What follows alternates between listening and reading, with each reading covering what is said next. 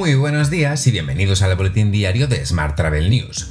En nuestro podcast de hoy hablamos del nuevo AVE entre Estados Unidos y China y hablamos también de la emisión de obligaciones que acaba de presentar NH. Ya sabes que puedes seguir nuestro podcast en Spotify, eBooks, Apple y Google Podcast y como cada día en radioviajera.com. ¡Comenzamos!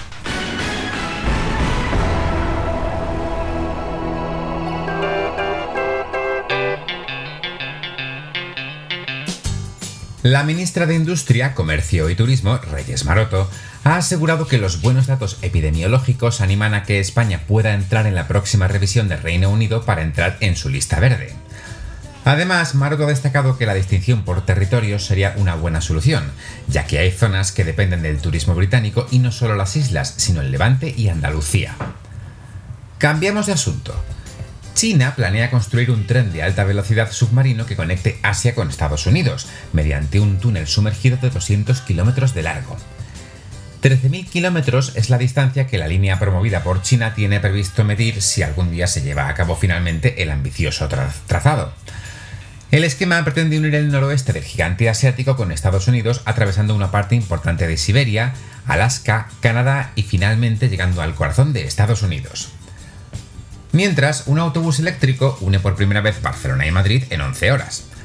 La empresa Circontrol, especializada en soluciones de recarga para la movilidad eléctrica, y el fabricante de autobuses Carsan unen sus fuerzas para esta prueba piloto.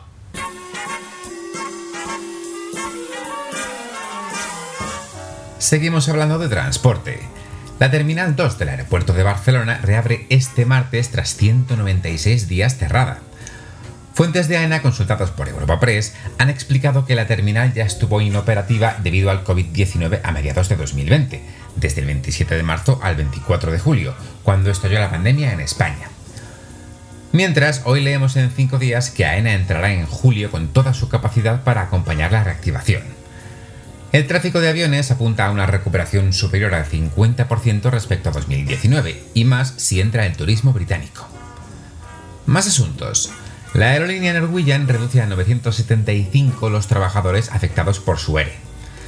El acuerdo recoge la indemnización por despido de 30 días por año trabajado y una bolsa de empleo.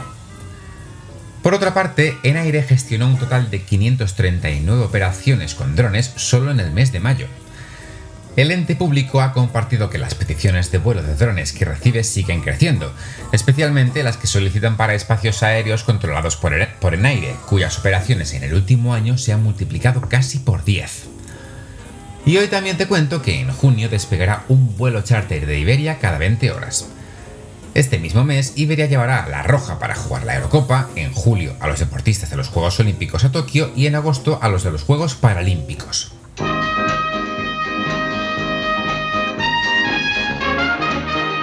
El grupo MSC ha anunciado la entrada de la compañía en el mercado de cruceros exclusivos con el lanzamiento de una nueva marca creada para la nueva generación de viajeros de lujo, Explora.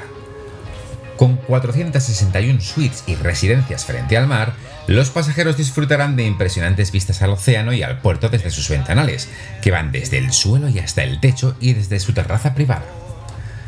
Y tras la publicación del BOE de la aprobación de la reanudación de los cruceros internacionales en España, el Costa Esmeralda, buque insignia de Costa Cruceros y primer barco propulsado por gas natural licuado, llegará al puerto de Barcelona el próximo 5 de julio. Se trata del primer barco de la compañía italiana que reanuda sus operaciones internacionales en 2021, dando oficialmente el pistoletazo de salida a la temporada de verano, en la que un total de 5 barcos de costa recorrerán el Mediterráneo. Vamos con la información sobre destinos. Sevilla y Barcelona se promocionarán como un destino conjunto. La primera incursión se realizará el próximo martes en París, en concreto en la Embajada de España, ante operadores especializados en arte y cultura. La alianza se sustenta además en las excelentes conexiones entre las ciudades de Sevilla, Barcelona y París vía avión y tren. La próxima semana, delegaciones de las dos ciudades visitarán París para hacer una presentación de los dos destinos, ante unos 60 agentes y operadores especializados. Mientras, Madrid da la bienvenida al nuevo certificado COVID de la Unión Europea para reactivar el turismo desde el mes de julio. El nuevo certificado verde digital permitirá garantizar la movilidad y la seguridad de los madrileños en sus desplazamientos nacionales e internacionales. Por su parte, Turismo de las Palmas de Gran Canaria pone en marcha una consulta ciudadana sobre la actividad turística. La encuesta pregunta a los ciudadanos sobre la importancia del turismo como sector económico en la ciudad, si la actividad turística es beneficiosa para Las Palmas, los aspectos más positivos y menos positivos del turismo, el impacto laboral, la gestión pública del mismo, la percepción sobre el futuro y los principales atractivos turísticos de la capital.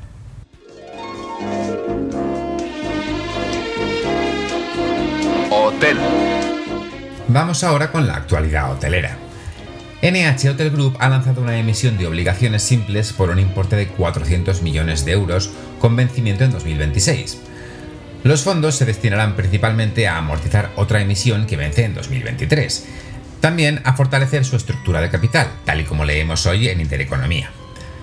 Los fondos obtenidos por el grupo hotelero se destinarán a amortizar en su totalidad obligaciones cuyo importe nominal en circulación asciende a los 356 millones de euros, según se ha indicado a la Comisión Nacional del Mercado de Valores.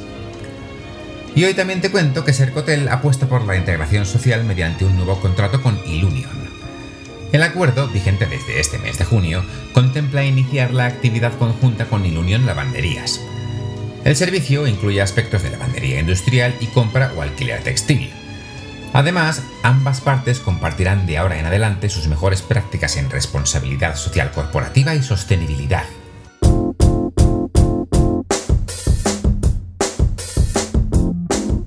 Finlandia lanza la campaña Happy with Finns, un summer trip por el país más feliz del mundo. Eso dicen ellos, claro.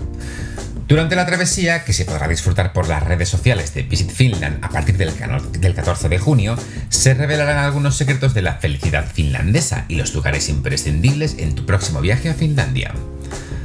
Te dejo con esta noticia, no sin antes recomendarte que visites nuestra web para leer la entrevista que Ana Jiménez y Enrique López han hecho a Laura Martínez de The Hotels Network dentro de nuestra serie de charlas con mujeres emprendedoras del sector.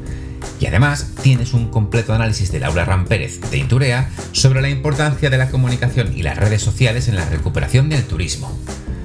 Y tienes más noticias, como siempre, en smarttravel.news. ¡Feliz martes!